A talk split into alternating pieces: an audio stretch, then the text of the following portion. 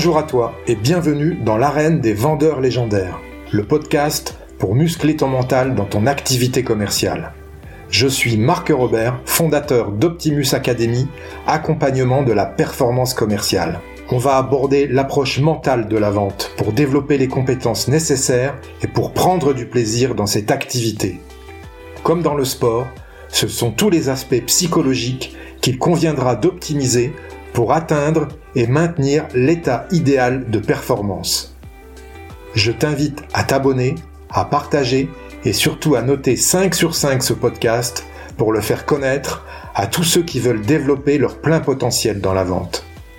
Tu peux aussi rejoindre la communauté Optimus Academy en t'inscrivant à la newsletter que tu recevras tous les jeudis dans ta boîte mail et où je te partagerai mes conseils pour faire de ton mental la forteresse de ta réussite commerciale. Si tu veux obtenir des résultats que tu n'as jamais eus, tu dois être prêt à faire des choses que tu n'as jamais faites. Tu es prêt?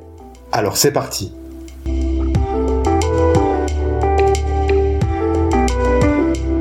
Pour le 30e épisode du podcast L'arène des vendeurs légendaires, j'ai le plaisir de recevoir David Yosef Sanedrin, créateur de la méthode orfèvre de la vente installée en Israël. Bonjour David. Bonjour Marc. Est-ce que tu peux te présenter s'il te plaît? Oui, alors euh, bah, rapidement, euh, je je suis euh, j'ai bientôt 52 ans, je suis père de quatre enfants. Euh, je suis dans, la, dans le domaine de la vente, ça fait maintenant euh, déjà 32 ans. J'ai 32 ans de carrière dans la vente. Et aujourd'hui, euh, je suis devenu par un peu par la force des choses euh, formateur. Je forme des équipes de vente à travers le monde, euh, que ce soit en Belgique, en France, à l'île Maurice, dans d'autres endroits. Là, on parle le français. Voilà, donc les gens font appel à moi pour pour booster un petit peu les, les équipes de vente. Et voilà, donc je suis je suis venu par la force des choses à, à ce métier. D'accord. Tu es né à Marseille, tu m'as dit, c'est ça? Je suis né à Marseille. J'ai habité 10 ans en région parisienne. Et, euh, et maintenant, j'habite en Israël. Ça fait euh, déjà 22 ans bientôt. D'accord. Voilà. Ok. Et donc, ton organisme de formation, euh, il existe depuis longtemps? Euh, Ça fait à peu près trois ans euh, aujourd'hui que j'ai commencé à former des vendeurs. mais comme je te gâche pas, j'ai d'autres activités professionnelles. J'ai des, du reste, moi, je continue toujours à vendre. Euh, donc euh, je, ça commence à prendre un peu plus de place dans ma vie aujourd'hui la formation parce que ça me rend heureux de voir quand les quand les vendeurs euh, performent et vraiment ça, ça leur change la vie et, moi ça me rend vraiment très très heureux. Tu formes plutôt des commerciaux en B2B ou en B2C B2B, B2C, mais surtout ce que ce que j'aime bien c'est former des commerciaux qui vont sur le terrain. Voilà, les, les commerciaux par téléphone, je les coach aussi. Mais ce qui est bien, c'est euh, c'est surtout les commerciaux terrain, quoi. D'accord. Et tes formations, elles sont en présentiel, en distanciel, ça dépend? Tu t'adaptes. En distanciel pour la plupart, parce que ça dépend. Moi, j'habite en Israël, il y a pas mal de francophones ici. Il faut savoir, il y a à peu près 250 000 Français. Donc la plupart, euh, ils travaillent aujourd'hui euh, avec le téléphone, avec la France. Euh, ils font des, des, affaires internationales, etc. Donc j'arrive à, leur, à les coacher ici sur place. Mais sinon, je me suis un petit peu ouvert aujourd'hui euh, grâce aux nouvelles, nouvelles technologies, avec euh, avec Zoom, etc. On, j'arrive à, coacher des gens qui sont à l'autre bout de la planète et, euh, et ça fonctionne très très bien. D'accord, ok. On va parler un petit peu de ton parcours avant de rentrer dans le vif du sujet et les questions liées au podcast. Comment tu en es arrivé au métier de commercial, David? Alors, je dirais que c'était un peu inévitable en fait, parce que pour ne rien te cacher, j'ai eu une enfance un peu un peu compliquée. Et du fait, euh, j'ai perdu ma, ma maman quand j'avais euh, 10 ans. Donc mon père était commercial lui-même et son job c'était euh, de, il, a, il, il, partait toute la semaine du lundi au vendredi et il faisait euh, toutes les routes de France. Il allait dans toutes les gendarmeries de France et il vendait des meubles aux gendarmes. C'était un des seuls qui était accrédité à l'époque pour entrer en gendarmerie. Donc mon père était un vendeur exceptionnel et euh, il a même formé des générations entières de vendeurs. Et dans le meuble, il était très très fort. Il a eu d'autres activités euh, avant ça. Il faisait, il était aussi dans le prêt-à-porter. Mais disons que c'était un des seuls qui avait la, possibilité de rentrer euh, dans les gendarmeries euh, et qui était accrédité. Et donc du fait qu'il était sur la route, euh, j'étais à l'internat pendant pendant six ans. Et si tu veux, pour moi, études ça rimait avec avec internat. Et l'internat pour moi c'était une sorte de, de, de, prison un petit peu. Et donc je voulais me sauver. Donc j'ai pas j'ai pas fait d'études. À cause de ça, malgré que mes professeurs disaient que j'avais pas mal de, de potentiel, mais j'avais vraiment besoin de, de, liberté. Donc ce qui fait que à 18 ans, j'ai servi sous les drapeaux, j'ai fait mon armée en tant que maître chien dans une base dans le sud de la France de la Latte. Et après ça, je suis monté à Paris à l'âge de 19 ans parce que euh, mon père, entre-temps, était monté habiter à Paris. Parce que l'on était de Marseille à la base. Et donc euh, là, je suis arrivé et j'ai commencé à travailler dans une, dans une entreprise euh, de prêt-à-porter, fabrication dans la fabrication.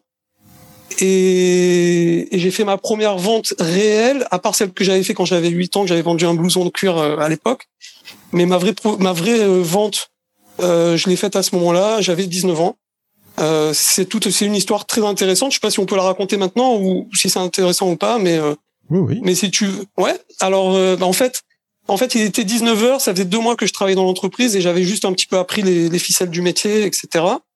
Et un, un, soir, il rentre un client et il me dit, euh, ma, ma, ma, patronne me regarde, elle me dit, allez David, vas-y, occupe-toi-en. Donc c'était la première fois que j'allais prendre en main un client en fait dans ce magasin.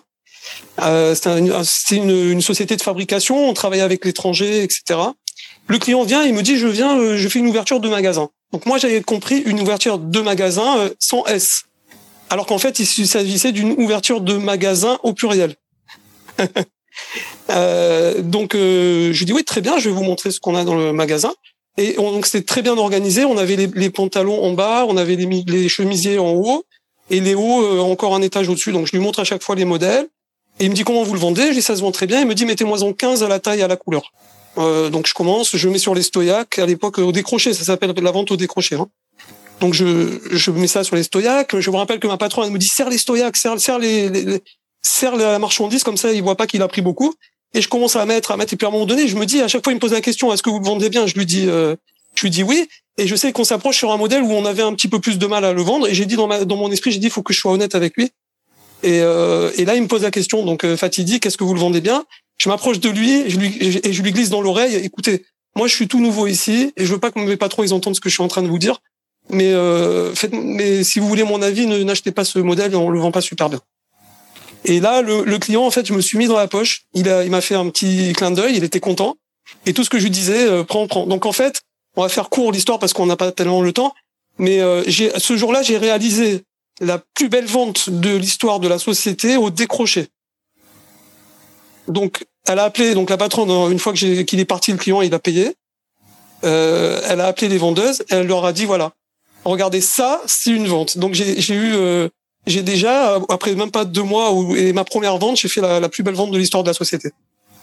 Et là, ça m'a donné le push en fait pour euh, pour continuer dans la vente parce qu'en fait j'avais ça en moi vu que j'avais toujours vu mon père vendre et que mon grand-père, mon arrière-grand-père aussi sont des vendeurs. Donc si tu veux euh, je me suis dit ouais c'est bien et, voilà et donc j'ai continué après par la suite. Et après tu as travaillé dans quel secteur d'activité?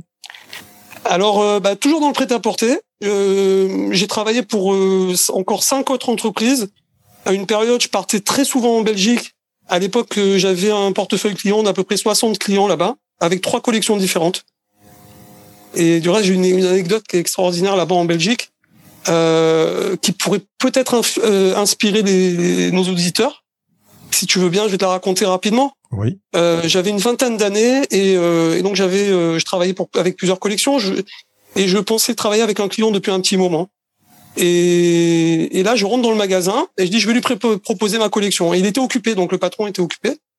Donc qu'est-ce que je fais? Je fais un petit tour pour voir un peu ce qu'il vend, etc.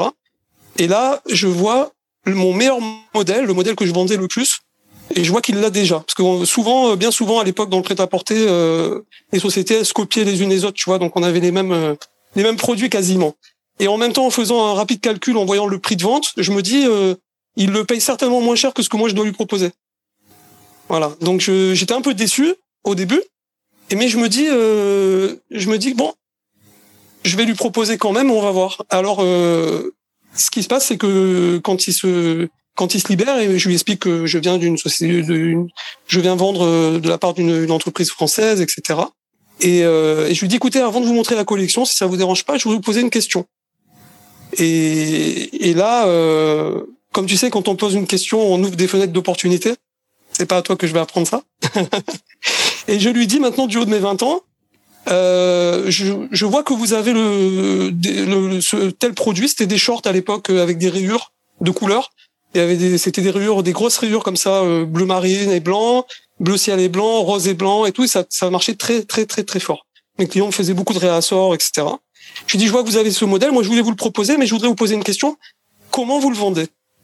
Et lui, qu'est-ce qu'il me dit? Il me répond, et moi, j'étais vraiment estomaqué. Il me dit, je le vends pas du tout. Alors là, je le regarde et je lui dis, écoutez, moi, monsieur, je pense que là, il y a un problème. Parce que chez moi, c'est mon meilleur produit. Mes clients, c'est le premier produit qu'ils me font en réassort, c'est celui-ci. Je pense que vous devez avoir un problème avec vos shorts. Mais regardez ce qu'on va faire. On se connaît pas, on n'a pas encore travaillé ensemble. Je vais vous prendre la commande. Je vais faire quelque chose que je n'ai pas l'habitude de faire et je ne le fais jamais. Je dis voilà, je peux même vous montrer voici mes bons de mes bons de commande parce que j'avais déjà d'autres clients avec qui j'avais fait des commandes, etc je vais vous, vous vendre, je vous envoyer la marchandise à condition. C'est-à-dire que si vous les vendez pas, mais ça n'arrivera pas, je lui dis, vous me les renvoyez. Et là, il me regarde, il me dit, euh, vous êtes sûr à condition? Je dis, oui, on va le spécifier, on va le marquer sur le bon. Je vous envoie la marchandise. Je dis, par contre, vous allez me faire un plaisir. Vous allez enlever ces shorts que vous avez ici, vous allez mettre les miens à ma place. Donc, il est d'accord. En même temps, je fais, je, j'accroche au niveau de, de, de, de, la, de la vente, je continue à lui vendre encore d'autres produits que je lui montre derrière. Et il était un petit peu dubitatif, pour ne rien te cacher. Je retourne à Paris, je, je vois avec mes, mes patrons, ils me disent comment ça à condition? Je dis écoutez moi plaisir, c'est un très bon client et crois-moi qu'il va les vendre et tu verras que ça va pas ça va pas revenir. Et donc deux semaines après, je repars encore une fois parce que les tous les 15 jours si tu veux, je repartais voir les, les mêmes clients. Je rentre dans le magasin et alors à ce moment-là, il m'attrape, il me dit jeune homme, venez ici. Alors euh, je lui dis, euh, je dis oui, qu'est-ce qui se passe? Il me dit, euh, il me dit quel est votre secret? Alors je lui dis pourquoi? Il me dit parce que regardez. Je lui dis pourquoi vous me demandez ça? Il me dit parce que regardez les shorts, j'ai presque tout vendu. C'est-à-dire qu'en fait, il, s'agit du même produit et même un peu plus cher parce que je lui avais dit qu'il fallait qu'il augmente le prix. Auparavant, il le vendait pas du tout et quand moi je lui ai envoyé, il l'a vendu. Alors là, il me pose la question, il me dit quel est votre secret? Il me répète encore une deuxième fois. Alors je lui dis écoutez, moi je pense que j'ai la main. À l'époque, avoir la main, c'est ce que ça veut dire. C'est que voilà, quand tu vends un produit à quelqu'un, euh, ça se vend bien, etc. Dit non, je veux une explication rationnelle et concrète.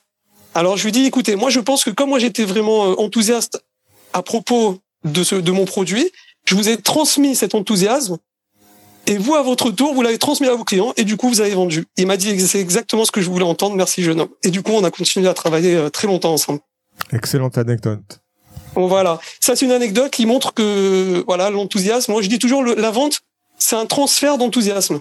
Si t'es pas enthousiasme pour ton produit, pour ce que tu vends, ou pour ton service, tu auras beaucoup de mal à le vendre, en fait. Je suis tout à fait d'accord avec toi, David. C'est un transfert d'enthousiasme, la vente, c'est ça. Voilà. Allez, on va démarrer directement dans euh, l'interview du podcast. Tu sais que ce podcast parle principalement de l'état d'esprit, du mental du vendeur. Justement, première question, quelle est selon toi la qualité mentale principale d'un bon vendeur? Euh, C'est de, de ne jamais douter. Ce que je dis toujours, c'est que le doute est au vendeur ce que la crampe est au corps. Excellent. D'accord. Voilà. Pour moi, c'est ça. C'est euh, y a, euh, un, un, vendeur qui doute, il n'arrive pas à performer. Donc il faut être toujours sûr de soi, même quand il y a des périodes où c'est un peu plus calme. Euh, j'ai un petit, euh, j'ai un petit, un petit type, un petit truc pour nos auditeurs. Et ça, je, quand je fais des formations, je dis ça aux, vendeurs et je l'ai, je l'ai fait, je l'ai mis en appli, je l'ai mis en application pas plus tard que la semaine dernière euh, cette semaine, pardon, mercredi, ce mercredi-là, pardon. Euh, je suis parti donner une conférence dans un call center. Et à la fin de la conférence, tout le monde s'est levé et m'ont applaudi. Il y avait une vingtaine de personnes qui étaient autour, qui m'écoutaient, et ce sont tous. À... Donc j'ai eu droit à une standing ovation euh, pour euh, pour la conférence que j'ai donnée euh, sur la vente. Et en fait, qu'est-ce que j'ai fait, c'est que tout de suite derrière, je suis parti dans un magasin de meubles et j'avais vu là-bas un objet de décoration que que je voulais acheter depuis un bon moment, mais j'attendais la bonne le bon moment. Et en fait, c'était quoi le bon moment que j'attendais? C'était exactement cette standing ovation. En fait, ce qui se passe, c'est que c'est un truc qui coûte à peu près 1000 euros. C'est pas un truc très très cher. C'est pas non plus un truc euh, non plus euh, euh, pas cher. Mais disons que j'avais vraiment envie de l'acheter depuis très longtemps, mais j'attendais le bon moment. Et en fait, pourquoi je l'ai acheté juste derrière? Parce que aujourd'hui, je l'ai mis dans mon salon Et tous les jours où je le vois, ça me rappelle la standing ovation. Ça me rappelle que je suis capable de donner des conférences et de faire lever les gens à la fin et qu'ils m'applaudissent. Et ce que je dis aux vendeurs, en fait, c'est que quand vous avez performé, quand vous avez fait une bonne semaine, un bon mois, vous avez fait quelque chose d'un peu euh, spécial et d'extraordinaire, eh ben allez vous acheter quelque chose que vous aviez envie de vous acheter, parce que quand vous allez le voir, ça va vous rappeler que vous êtes capable. Et ça va jouer sur votre mentalité et ça vous évitera de douter euh, si, quand il y a des périodes qui sont un peu plus creuses. Très très bon. Ça fonctionne comme un ancrage. Exactement. Moi, je, travaille beaucoup aussi avec les, commerciaux sur le sur l'esprit, euh, parce que, euh, que, comme je dis, euh, j'ai entendu une phrase qui est très sympathique, j'ai, parce que j'ai lu pas mal de bouquins ces dernières années. J'ai même écrit un livre de 338 pages. Ça s'appelle Les outils pour réussir dans un monde qui change de plus en plus vite. Euh, du reste, j'en ai vendu quelques milliers d'exemplaires, mais ici en Israël seulement, tu vois. Euh, du reste, s'il y a quelqu'un qui écrit un bouquin, voilà, je, je pense, on passe, à, on parle d'autre chose. Et euh, je peux te garantir que avec euh, une petite demi-heure de, de coaching, il va vendre plus de bouquins lui-même sur le terrain que n'importe quel euh, éditeur. J'ai pris mes bouquins, j'ai été, je les ai vendus parce qu'en Israël, il faut savoir qu'il n'y a pas autant de francophones qu'en France, bien entendu. C'est un peu compliqué de trouver des gens qui parlent le français, mais j'en ai vendu quelques milliers comme ça euh, pour m'amuser euh, en allant dans les terrasses de café, en allant dans les bureaux. voilà, j'ai écrit un bouquin, etc.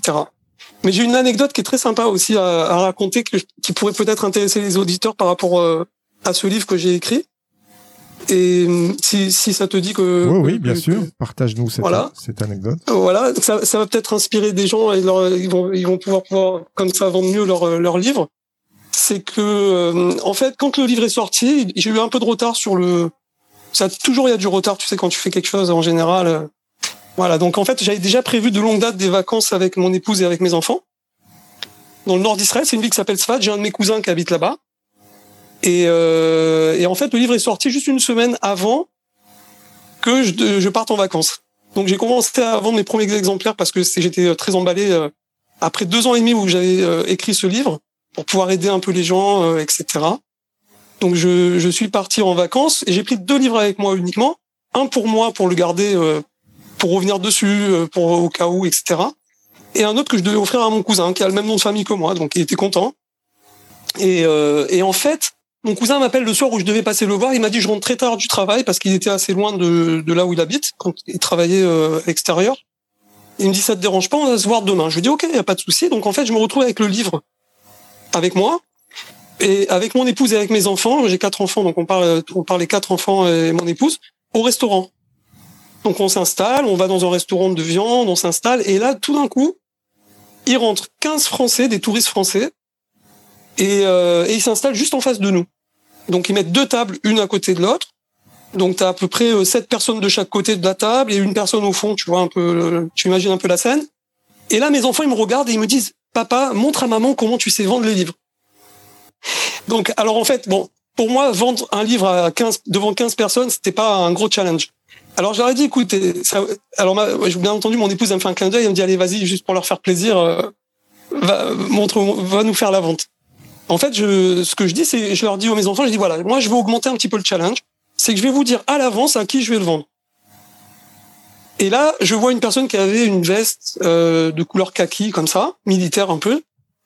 Et je dis voilà, cette personne-là, je vais lui vendre parce qu'il était un peu devant aussi parce que c'était un peu trop compliqué d'aller loin aussi euh, dans la table, tu vois, parce qu'il n'y avait pas tellement de place.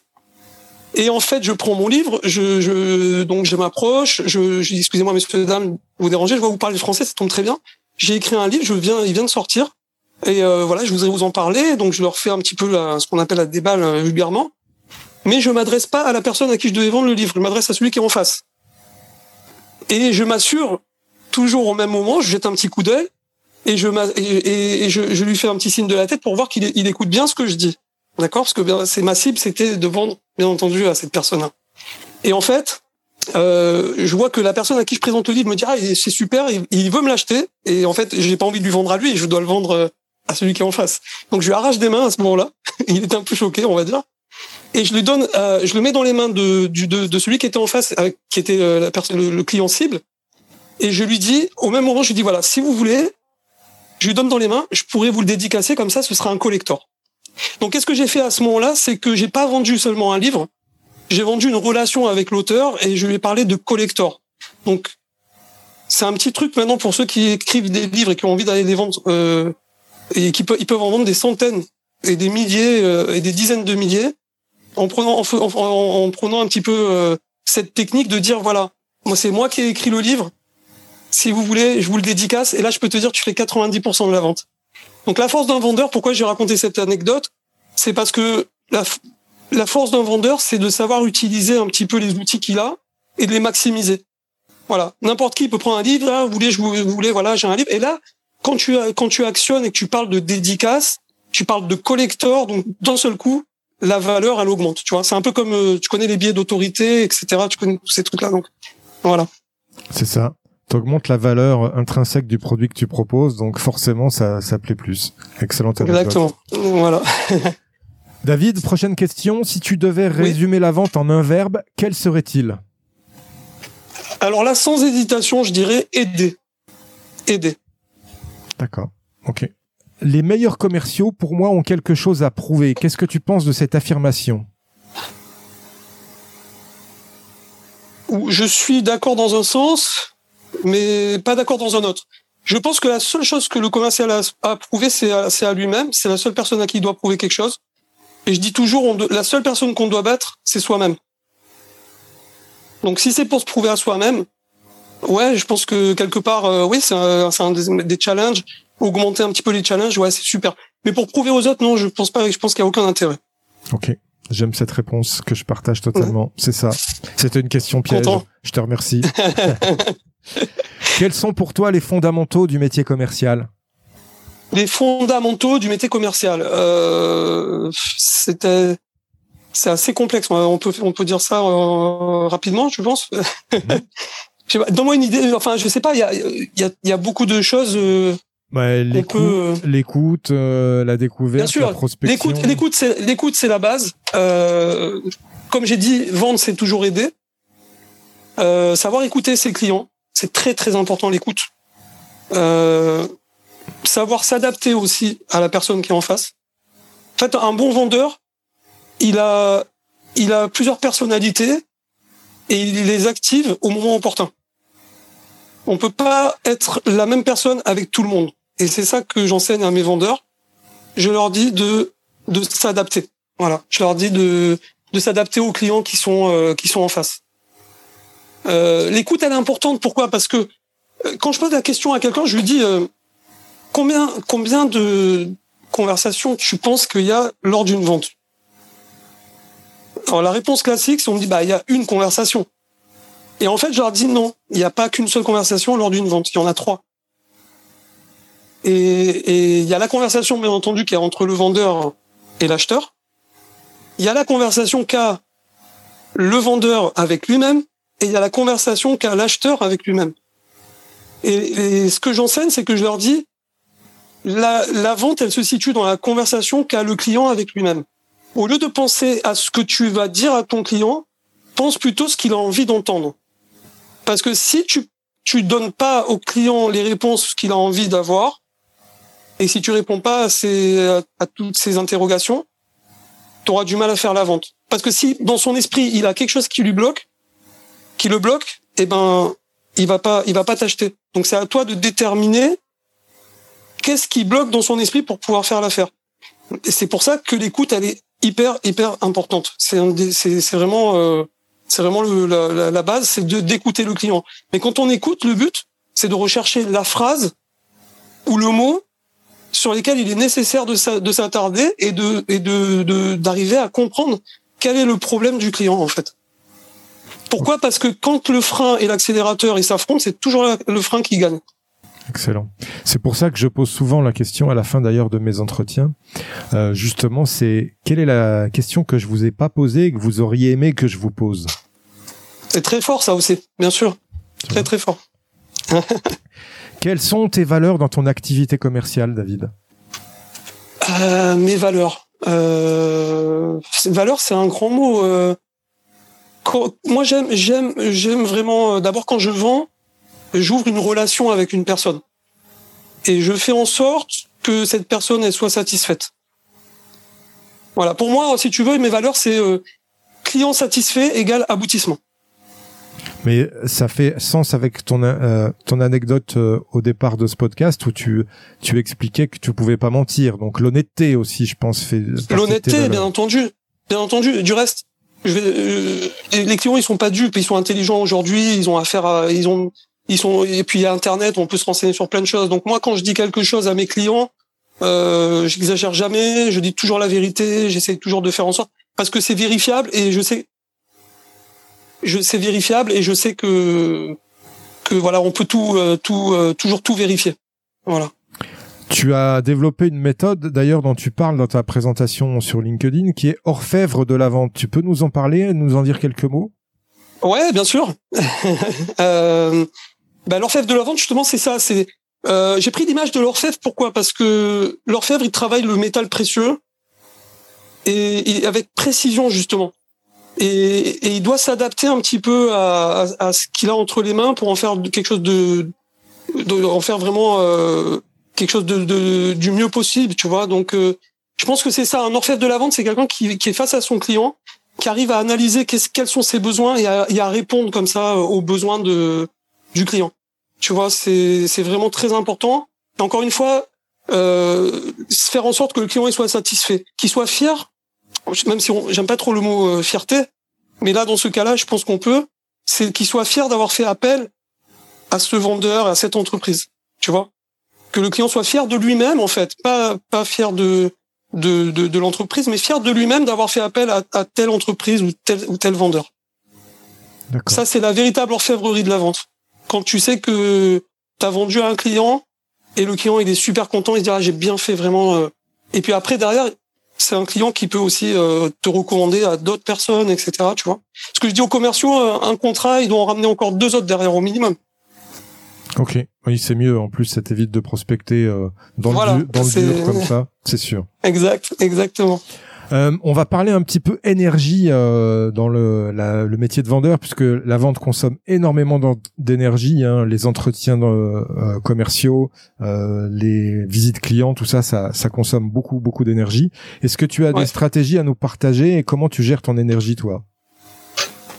Bah écoute, euh, ça, ça peut arriver à tout le monde d'avoir des mauvaises journées, hein, de, de Et euh, mais moi, je pense que quand on arrive chez le client, il faut mettre tout de côté. Et il y a quelque chose qui m'a beaucoup aidé. Alors, euh, j'avais entendu un jour euh, une conférence de David Lefrançois. Euh, je sais pas si tu connais, si tu as entendu parler. Oui, oui, je connais. Et euh, bon, il se trouve que on est assez proche avec David, je le connais très bah, bien. Il habite en Israël. Exactement. Et, et donc, j'étais très proche de David Lefrançois, toujours très proche de lui. Et quand j'ai écouté ses conférences, il y a eu une conférence où il a parlé du de Björn Borg. À l'époque, je sais pas si tu te rappelles de ce fabuleux euh, tennisman. je sais que tu étais dans le sport. Oui, tout à fait. Ouais, toi que t'es quelqu'un qui est très fort dans le sport aussi. Euh, et donc, en fait, il raconte qu'il avait été interviewé par la, télévision française et que la, la speakerine de la télé a lui demandé, il lui dit, mais quel est votre secret? Et, euh, et Björn Borg, il a donné une réponse qui a estomaqué un peu tout le monde. Il a dit, bah, je tape dans la balle. Alors la speakerine, elle a pensé qu'il n'avait pas compris la question parce que c'était en anglais, c'était traduit, tu vois. Et elle lui dit non, vous n'avez pas compris la question. Il dit non, vous, vous n'avez pas compris la réponse. Il dit je tape dans la balle. Il a dit je tape dans la balle, dans chaque balle, du mieux que je peux. Et en fait, ce qu'il a voulu dire par là, c'est qu'il cherche pas à savoir si c'est un jeu, un set, un match, si c'est une balle qui est importante ou pas. Ce qu'il sait, c'est qu'il a une balle qui vient devant lui et qu'il doit la taper du mieux possible. Et en fait, si tu fais à chaque vente du mieux que tu peux, un peu comme Björn Borg quand il tapait la, la balle, ce qui en a fait un très très grand champion. Et eh ben euh, automatiquement t'as pas de problème d'énergie parce que tu rentres carrément dans le rôle et tu vas jusqu'au bout quoi. Donc donc tu, tu gères ton énergie euh, au moment de la vente parce que tu es vraiment impliqué dans la vente jusqu'au bout. Tu fais les choses comme il faut. Tu vois? Euh, c'est sûr que ça demande de sortir de sa zone de confort, de de faire des ventes. Et euh, j'ai une phrase que j'enseigne euh, que qui, qui, qui marque un peu les esprits, c'est je leur dis il faut que vous deveniez confortable dans l'inconfort. C'est ça.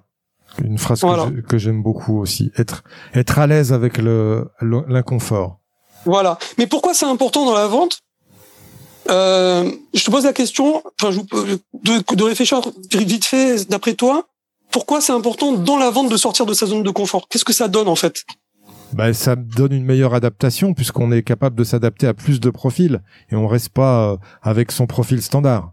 Exactement, ça c'est c'est un point. Mais il y a, y a aussi quelque chose d'autre qui qui c'est que en fait, si tu sors de ta zone de confort, c'est en fait ta zone de confort à toi, elle, elle, elle est en baisse. Oui. À ce moment-là, celle du client, elle monte. Et quand le, la zone de confort, quand le client il est plus dans sa, dans sa zone de confort, son hésitation à faire affaire avec toi, elle baisse.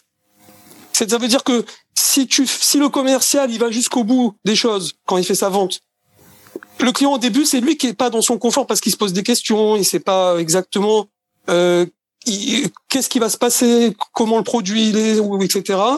Et là, le, le, commercial, il vient, il sort de sa zone de confort, il fait les efforts nécessaires, il lui explique tout comme il faut, il, il fait attention, il, euh, il fait en sorte que le client, il ait vraiment les réponses à tout. Et là, à ce moment-là, le client, il rentre dans sa zone de confort.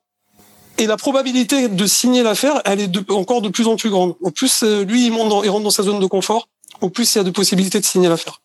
D'accord. C'est c'est intéressant comme analyse. Alors que on, on essaye toujours de rester dans un dans un registre win-win, mais il y a aussi ce, ce, curseur de la zone de confort qui qui exactement. dessus.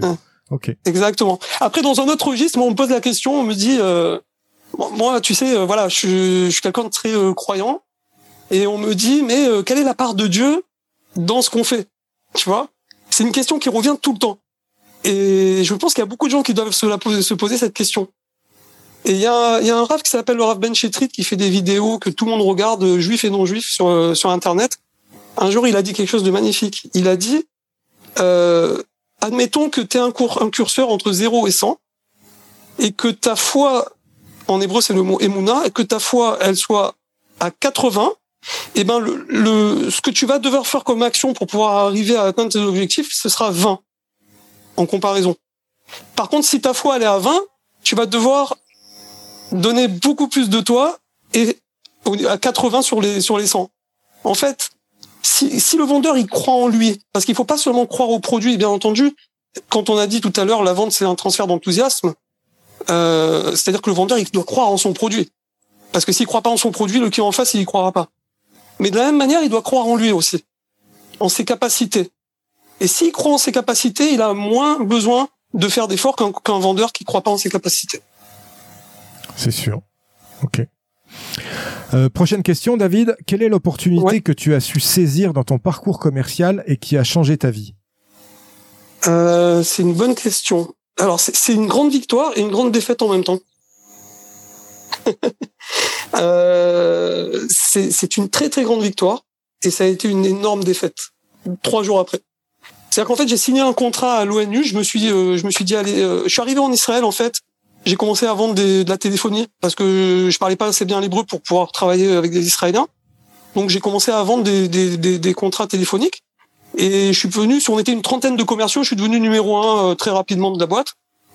Et après, je dis à mon épouse, j'étais jeune marié parce que je me suis marié ici, tu vois. Euh, et je lui dis, euh, bah écoute, maintenant, je vais commencer à faire des gros contrats au lieu de faire des petits contrats, tant qu'à faire. Donc je suis parti à l'ONU j'ai pris contact avec le responsable des communications. À l'époque, euh, c'était un monsieur d'origine africaine. Il ressemblait un peu à Kofi Annan. Je sais pas si tu vois un peu le style comme ça, avec les cheveux gris et tout. Très sympathique. Donc j'ai fait la vente en anglais parce que bon, heureusement que je parle l'anglais aussi. Euh, donc je suis parti. Je lui ai expliqué voilà. Euh, à l'époque, faut savoir une chose, c'est qu'en Israël, on avait euh, une compagnie nationale qui avait le monopole. Et là, euh, ça venait de se démocratiser en fait plus ou moins tout le monde après euh, a commencé à avoir la possibilité de vendre des de de de, de vendre de la de la téléphonie. Tu vois des en fait euh, alors en fait ce qui s'est passé c'est que je lui ai proposé euh, des tarifs qui étaient hyper compétitifs par rapport à ce que lui il avait au prix de la compagnie nationale.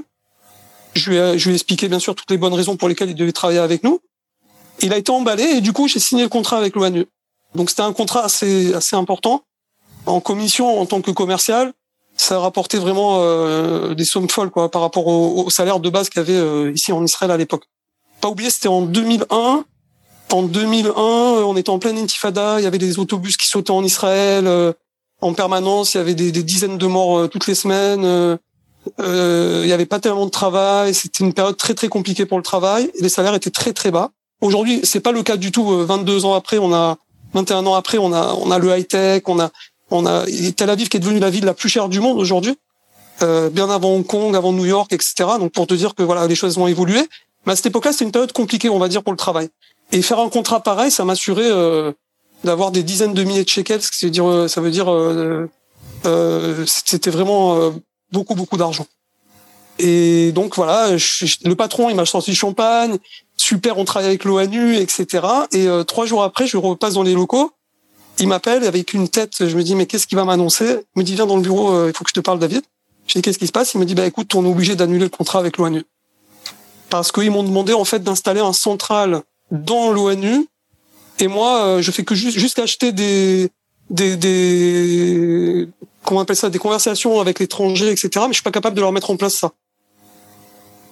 Donc du coup on a dû on a dû euh, on a dû annuler le contrat alors je te dis c'était une grande victoire au départ et une grande défaite mais j'ai beaucoup appris de ça et c'était pour pour ça quand tu me parles d'opportunité euh, pour moi ça a été ma plus belle opportunité en fait parce que ça m'a permis de me remettre en question, de dire qu'il y a rien qui est acquis dans la vente, que tant que j'étais jusqu'au bout, euh, tu peux pas être sûr que voilà c'est acquis. Et ça m'a permis de justement me remettre en question. Et donc pour moi, c'est pour ça que ça a été une opportunité dans ce sens-là, dans le dans le sens où je me suis remis en question. D'accord. Après, voilà, pas opportunité commerciale, j'en ai eu, euh, j'en ai eu pas mal. Euh, je travaille avec des startups, je mets en relation les investisseurs avec les startups. Bon, c'est c'est une autre euh, de mes activités. Mais si tu veux, pour moi, quand tu me parles d'opportunité, sincèrement, euh, pour moi, ça a été vraiment l'opportunité parce que ça m'a permis de, une remise en question et j'en avais vraiment besoin à cette époque. Ok. Qu'est-ce que tu fais maintenant dans ton métier commercial pour progresser, David? Alors, j'apprends tous les jours. Euh, quand je coach des, des, des, des commerciaux, euh, la première des choses, le premier jour où on se rencontre, euh, si je leur dis, bah, je pense que je vais beaucoup apprendre de toi.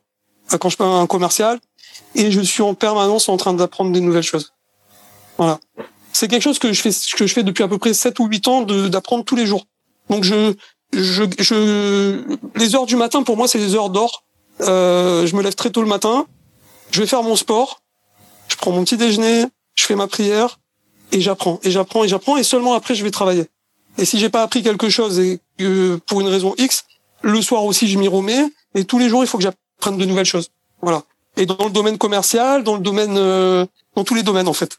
D'accord. Parce que, comme je dis aux commerciaux, si tu améliores quelque chose dans ta vie, ça va améliorer automatiquement toutes les autres choses. Euh, ça a eu une influence aussi sur tout, quoi, en fait. C'est sûr, tout est connecté à ce niveau-là. Voilà. Quel est le meilleur conseil qu'on t'ait donné d'ailleurs à ce sujet dans ta carrière commerciale? Je peux pas dire que j'ai pas eu vraiment de mentor, euh, de gens qui m'ont conseillé. C'est, si tu veux, j'ai tout appris par moi-même. Les conseils que j'ai pu avoir, ce sont des choses que j'ai pris des gens en les regardant en fait j'ai pas vraiment de, de mentor au niveau de la vente. J'ai des mentors bien entendu. Euh, j'ai un mentor qui s'appelle Chaim Dutch. Euh, si tu m'entends, voilà, je parle de toi. Euh, qui est vraiment quelqu'un d'exceptionnel, qui, qui coach des, plus grosses entreprises ici en Israël, euh du style HP, euh, tu vois, vraiment les grosses boîtes. lui, c'est plutôt mon mentor personnel, mais dans la vente, c'est pas c'est pas que je, je, je dis pas que que j'ai que j'ai pas de mentor, mais j'ai pas réellement trouvé quelqu'un qui m'a enseigné euh, des choses. Je, les ai euh, découvertes par moi-même. Tu vois, donc les conseils, j'apprends de tout le monde. J'apprends, euh, j'apprends en regardant. j'ai appris en regardant. Mon père, il m'a jamais enseigné la vente, par exemple. Pourtant, c'était un des meilleurs vendeurs de sa génération. Mais il m'a jamais dit viens mon fils, je te prends, je vais te montrer comment on vend, je vais t'enseigner. Mais le simple fait de le voir faire, etc., j'ai appris énormément. D'accord. Ok. Une question que je pose à tous mes invités. Quelle est selon toi ta plus grande qualité commerciale qui te rend unique, authentique et non normé Ah, je suis entier. En fait, euh, le client, le client, il ressent tout de suite et, euh, et, j'aime, j'aime les, je sais pas si c'est une qualité. J'aime vraiment les gens. C'est-à-dire que que voilà, je suis quelqu'un de très, euh, j'aime le, le, le, côté euh, euh, être, me rapprocher des gens tu vois, euh, je, suis très chaleureux. Voilà, je sais pas si c'est euh, voilà. Et pour moi, avant avant de faire une vente, euh, ce qui est plus important pour moi, c'est d'avoir un bon relationnel avec la personne qui est en face de moi. Ok, ça me va, c'est très bien. Entier, chaleureux. Ouais. On va parler gestion des émotions, puisqu'on sait que dans la vente, on achète principalement par ses émotions et on justifie par la raison. Euh, exact. Comment tu gères toi tes émotions dans la vente quand ça arrive? Et, et aussi une autre question, euh, est-ce que tu as une stratégie pour à partager pour les commerciaux qui nous écoutent pour gérer la pression des objectifs? Ah ouais, bien sûr. Alors ça, ça, ça fait partie de mes mes mes atouts quand quand j'enseigne. En fait, moi, pour, en ce qui me concerne, je j'en suis arrivé. Je sais pas si tu connais le, le livre de Simon Sinek. Euh, euh, il a écrit un bouquin et il parle de, de ça s'appelle The Infinite Game, le jeu infini. Et en fait, je me suis beaucoup retrouvé dans cette définition. Tu connais le, la définition du jeu infini? Oui, je, je l'ai évoqué dans le podcast avec euh, avec euh, Mathieu euh, Bernard de Iconoclast. L'infinite. D'accord. Oui. Voilà, c'est vraiment quelque chose que j'ai dans, lequel je me suis retrouvé en fait. C'est que pour moi, comment je gère la pression, c'est que pour moi, c'est pas grave si je rate, si je fais pas la vente. Euh, pour moi, ce qui est important, c'est euh, c'est de faire ce que j'aime. Et c'est comme ça que je gère, euh, je gère mon, si tu veux, mon, mes émotions. Maintenant, euh, pour les commerciaux, je leur explique. Euh, je, on va pas rentrer. je pense que les auditeurs ils doivent savoir de quoi il s'agit. Infinite Game, donc ça veut dire tu continues quoi qu'il arrive et tu t'arrêtes pas. C'est, il explique en fait Simon Sinek que les, Américains ont perdu la guerre du Vietnam parce que eux étaient dans un jeu fini et, les Vietnamiens dans un jeu infini. Leur seul but c'était de continuer. Mais moi je continue en fait. Et même si je, ça marche pas, ben je continue, je continue, je continue, je continue. Et ce que je dis aux commerciaux, c'est qu'en fait on a deux personnes qui sommeillent en nous. Il y a Monsieur Triomphe et Monsieur Défaite.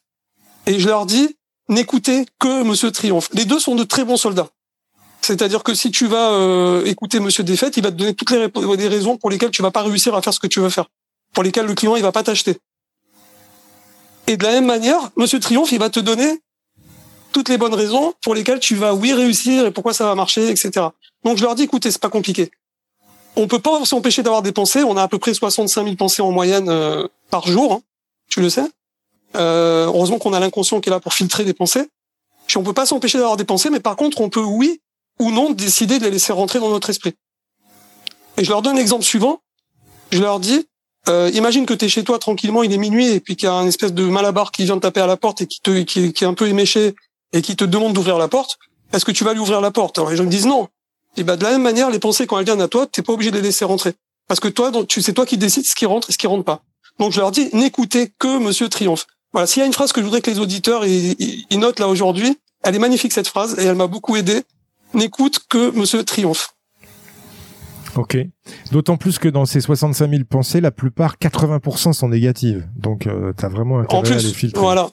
Après, bon, je leur explique que bon, le langage de l'inconscient, parce qu'il faut, il faut reprogrammer son inconscient. Je parle du paradigme, etc. Je leur explique que le langage de l'inconscient, c'est, euh, c'est la répétition et, et, parler de manière euh, positive. Si, parce que l'inconscient ne, ne, ne, comprend pas le négatif.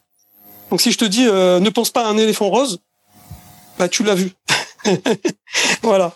Donc euh, tout le but c'est voilà de leur donner euh, les, les, outils pour pouvoir justement un petit peu reformater leur inconscient. Et puis si et puis si on a un paradigme euh, qui est qui est qui, qui, a, qui, qui, te dit que tu vas pas pouvoir gagner plus que tant par mois, bah tu sais de, de gagner plus, ça marche pas. Donc tu changes ton paradigme, tu changes tes résultats. C'est ça. Exactement. Tu changes tes croyances aussi, forcément. Exactement. Les croyances limitantes, tout ça, il faut, il faut les, faut les liquider quoi. Et euh, d'ailleurs, ça fait sens avec la prochaine question, euh, David. Est-ce que tu as un mantra, une formulation positive qui tourne en boucle?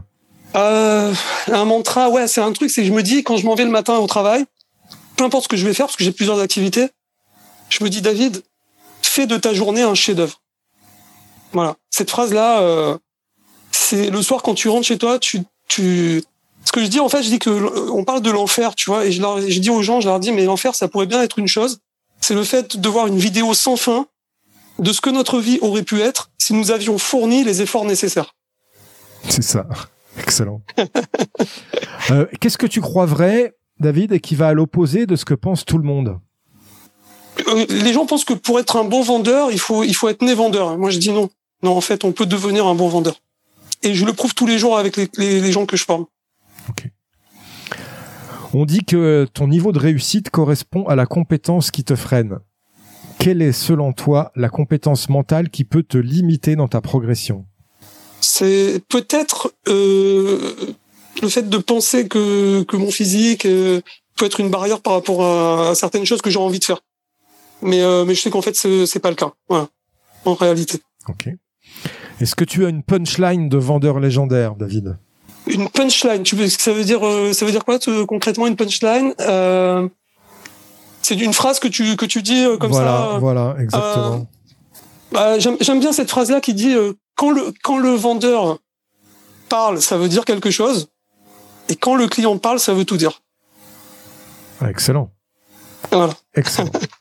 c'est ça que tu à ça que tu faisais allusion à ce genre de phrase-là. Cette phrase-là. Euh, ok, bah je te remercie pour ta pour ta participation et pour cet échange. Il y a plein de choses très sympas qu'on va que je vais garder et que je vais ressortir justement pour, ouais, nos bah écoute, euh... mais c'est pas tout à fait fini. Tu sais, euh, en, en ouais. tant qu'ancien sportif, on finit toujours les émissions de sport par un top 5 Cinq questions rapides. Le but c'est oui. de répondre du tac au tac. Est-ce que tu es prêt? Euh, Je vais tenter. Ouais, ok, on y va. Une citation qui t'inspire et qui peut inspirer les futurs vendeurs légendaires. J'ai une phrase qui m'a beaucoup aidé, et elle vient aussi de David Lefrançois. Pose une action chaque jour en direction de tes buts, même si elle est imparfaite, elle sera forcément inspirante. Un voilà. livre ou un média à suivre pour devenir un vendeur légendaire. C'est pas un livre sur la vente, mais c'est un livre sur la, la persuasion, mais je, ça parle de vente également. C'est Convaincre en moins de deux minutes de Nicolas Botman pas si tu as lu ce livre. Oui, oui, j'ai lu ce livre que j'adore aussi. Ouais. Tout à fait. Ouais. Qui est court hein, d'ailleurs à lire, qui est, qui est très, euh, qui est euh, très pragmatique. Très pragmatique et bon, et ça parle de vente bien entendu un petit peu dedans, hein, c'est top. Avec toutes les techniques d'influence. Voilà. Un conseil pour rester au top de sa légende commerciale? Cherche toujours à t'améliorer. Une question à poser à son client et qui gagne à tous les coups comment vous vous sentiriez le, au moment où vous auriez ceci ou cela euh, C'est en fait, en fait une question qui, leur, qui se permet de projeter le client quand il aura déjà fait affaire avec vous. Ce type de question-là. Ouais. Ça, oui, ça marche. Une question qu'il projette dans le futur. Dans un an, Exactement. si vous utilisez notre solution, qu'est-ce voilà. que ça va améliorer dans votre entreprise? Voilà. Combien vous vous sentirez mieux, etc. Ce type de questions-là. Ok alors que le commercial a plutôt tendance à, à, poser des questions uniquement focus sur le présent, très peu sur le voilà, passé non, et très peu sur le futur. Euh, il faut le faire, pro, il faut se, il faut que le client soit, il faut le projeter déjà, et faire en sorte qu'il ressente déjà ce qui va se passer quand il aura la solution, le produit, quoi. C'est ça. Une croyance limitante que tu as su briser. C'est pas une croyance limitante, c'est plutôt euh, il y a des, ce qu'on appelle le plafond de verre, tu vois, ce que le, le vendeur, si je suis capable de réaliser ou pas. Il euh, y a eu des périodes où je me disais, j'arrivais à faire tellement de, de chiffre d'affaires euh, que je me disais, ça va être compliqué de faire mieux. Alors qu'en fait, euh, à chaque fois, j'arrive à faire des paliers, à passer des paliers, à faire mieux, quoi. Ça, c'était une croyance limitante.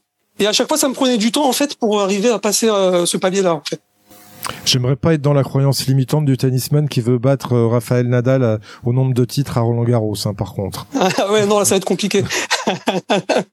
ça va être compliqué, effectivement. Mais euh, rien n'est impossible. Hein. On, il y aura quelqu'un qui pourra peut-être un jour le réaliser. Ouais, déjà faire 14 ans de carrière au plus haut niveau, c'est dur, mais 14 finales, c'est encore plus dur, et 14 victoires. C'est vrai. Mais tu connais cette phrase qui dit, euh, il ne savait pas que c'était impossible et, et il l'a réalisé. Et ils l'ont fait, ouais, c'est Mark Twain. Ils l'ont fait, ouais. c'est Mark Twain. Ouais.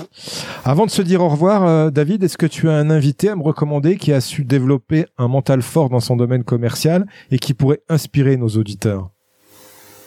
Oui, j'ai euh, j'ai bah justement Chaim Dutch, euh, c'est mon mentor. C'est un jour tu veux euh, tu veux l'inviter euh, et il parle le français en plus donc il, il, est plus plus ancien que moi ici en Israël donc c'est top. Tu pourras tu pourras l'inviter. Il a beaucoup de choses à apporter. D'accord. Où on peut te retrouver, euh, David, sur LinkedIn, sur euh... Ouais, sur LinkedIn. J'ai aussi un, une, un, un, compte Facebook. Et là, euh, actuellement, je suis en train de créer ma, ma chaîne YouTube avec des petites vidéos impactantes comme ça que je mettrai euh, euh, régulièrement euh, pour aider justement euh, les gens. Et donc il y aura bientôt une chaîne. Donc je vous, j'invite les, les, auditeurs à me suivre sur LinkedIn. Et, et comme ça, euh, au moins ils sauront dès que la chaîne elle sera prête. Je suis en train de travailler dessus là actuellement. Et dès que ce sera prêt, ils pourront euh, comme ça profiter un petit peu de, de, de ce que je pourrais leur transmettre. Okay, voilà. Super. Qu'est-ce que je peux te souhaiter pour commercialement pour ton futur eh ben d'aider euh, d'aider un maximum de personnes. Parfait. Je te remercie David. Je te souhaite une bonne journée. Je te dis à bientôt. Merci, merci Marc. Au merci. revoir. Au revoir. Merci à toi, cher auditeur, d'avoir suivi l'épisode jusqu'au bout. J'espère qu'il t'a plu, que tu as appris des choses et surtout que tu vas pouvoir les implémenter dans ton activité pour améliorer tes résultats. Pense bien à noter 5 sur 5 ce podcast sur ta plateforme d'écoute et à le partager. Je te dis à bientôt pour le prochain épisode. Mentalement fort. We'll be back.